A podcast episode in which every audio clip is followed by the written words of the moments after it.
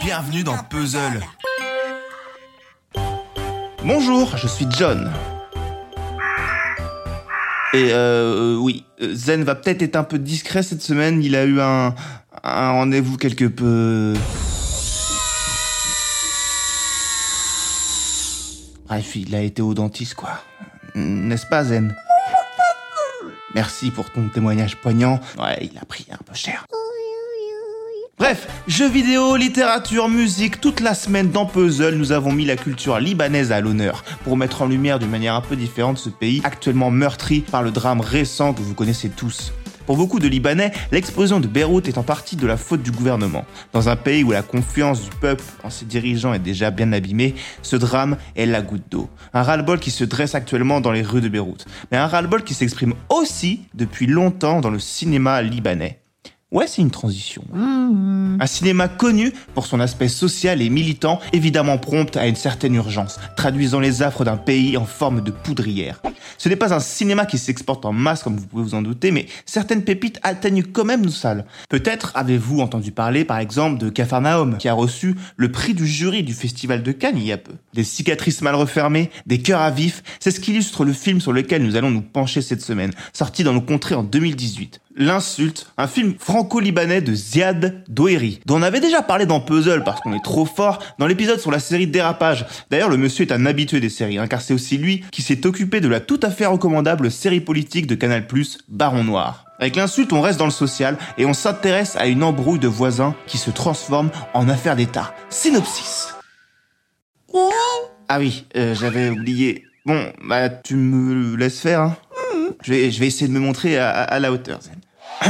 Le, film se passe dans le Beyrouth contemporain et s'intéresse à deux personnages de communautés différentes. La base de l'histoire est anecdotique. Yasser Salamé, un réfugié palestinien travaillant illégalement en tant que chef de chantier près de l'immeuble de Tony Hanna, un chrétien libanais d'extrême droite. Et la gouttière de ce dernier fuit et arrose le premier. S'ensuit une altercation entre les deux hommes à l'issue de laquelle Yasser insulte Tony de sale con, à l'autre de s'en prendre violemment à la cause palestinienne. Par orgueil ou par dignité, les deux hommes refusent de s'excuser et l'affaire s'emballe jusqu'à se retrouver portée devant les tribunaux.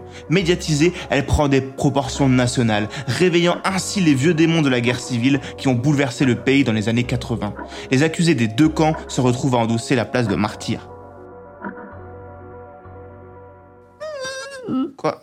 T'avais un- une remarque à faire sur ma façon de faire? Je ne comprends pas quand tu dis les choses. C'est dommage. On suit durant le film tout le procès se déroulant sur des charbons ardents. Le film n'a pas à rougir de la comparaison avec les autres films du genre d'ailleurs, qu'ils soient américains ou autres, et on utilise même tous les codes. Si on a déjà vu ces séries, on reconnaît sans mal la patte du réalisateur qui était d'ailleurs cadreur sur les premiers Tarantino pour l'anecdote. Caméra à l'épaule nerveuse, investie et efficace. Cependant, hormis son sujet, la mise en scène n'a rien non plus de bouleversante. C'est un peu stressant, mais c'est une excellente question zen que tu viens de me poser. Pourquoi alors ce raisonnement en Occident à la sortie de ce film? Parce que c'est le premier film libanais à être nominé pour l'Oscar du meilleur film étranger. C'est également le premier film à avoir reçu le prix d'interprétation à la Mostra de Venise pour un acteur du monde arabe, le palestinien Kamel El Bacha.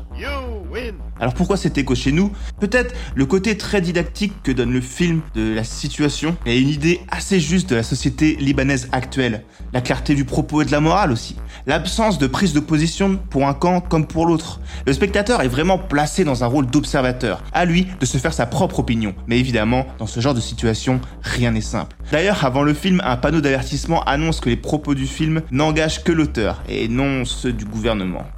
Merci, on est rassuré.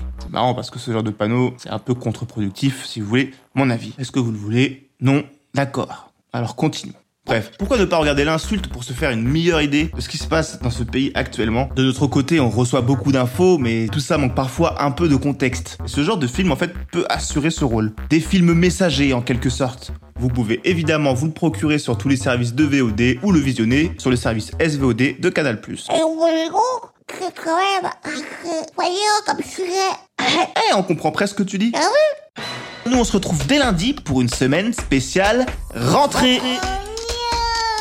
Eh oui, mais bon, c'est chez vos larmes. Pour le moment, c'est le week-end, alors profitez-en. Il veut pas retourner à l'école. Eh, eh, ça, ça fait longtemps que tu vas plus à l'école, Zen. Ah bah oui, c'est vrai. C'est vous qui allez aller à l'école. Oh bah, bisous. Et oubliez pas vos cartables. One more.